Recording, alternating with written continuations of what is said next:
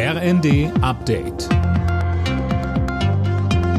Stündlich neu. Auf den Punkt informiert. Ich bin Dirk Justes. Guten Morgen. Beim Arztbesuch dauert es heute möglicherweise länger als sonst. Grund dafür ist ein Streik der medizinischen Fachangestellten. Bundesweit beteiligen sich rund 330.000 Mitarbeiter. Manche Praxen bleiben deswegen auch komplett geschlossen. Der Streik des Bodenpersonals der Lufthansa ist vorbei. Der Flugbetrieb soll sich heute Stück für Stück normalisieren. Die Lufthansa bezeichnete die Streiks als unverhältnismäßig.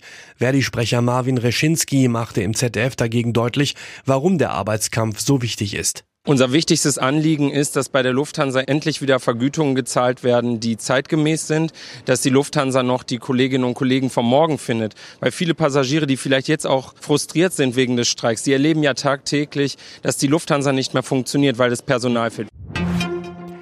Der Januar war der wärmste, der je gemessen wurde. Die globale Durchschnittstemperatur betrug 13,1 Grad, so der EU-Klimawandeldienst Copernicus. Sönke Röhling und auch langfristig betrachtet hat die Erderwärmung zugenommen.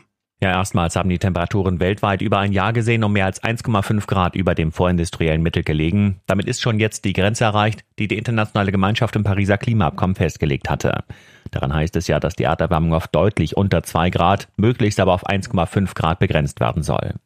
Das Potsdam Institut für Klimafolgenforschung rechnet damit, dass die Erwärmung zu weiteren Hitzewellen und Wasserknappheit, aber auch zu Überschwemmungen und schweren Stürmen führen wird.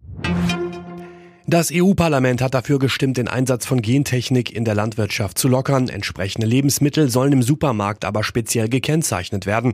Jetzt müssen noch Parlament, Kommission und Mitgliedsländer über das finale Gesetz verhandeln.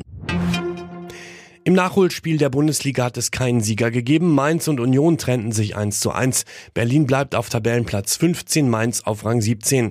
Die Partie im DFB-Pokal zwischen Saarbrücken und Gladbach ist am Abend abgesagt worden. Der starke Regen hatte den Platz unbespielbar gemacht.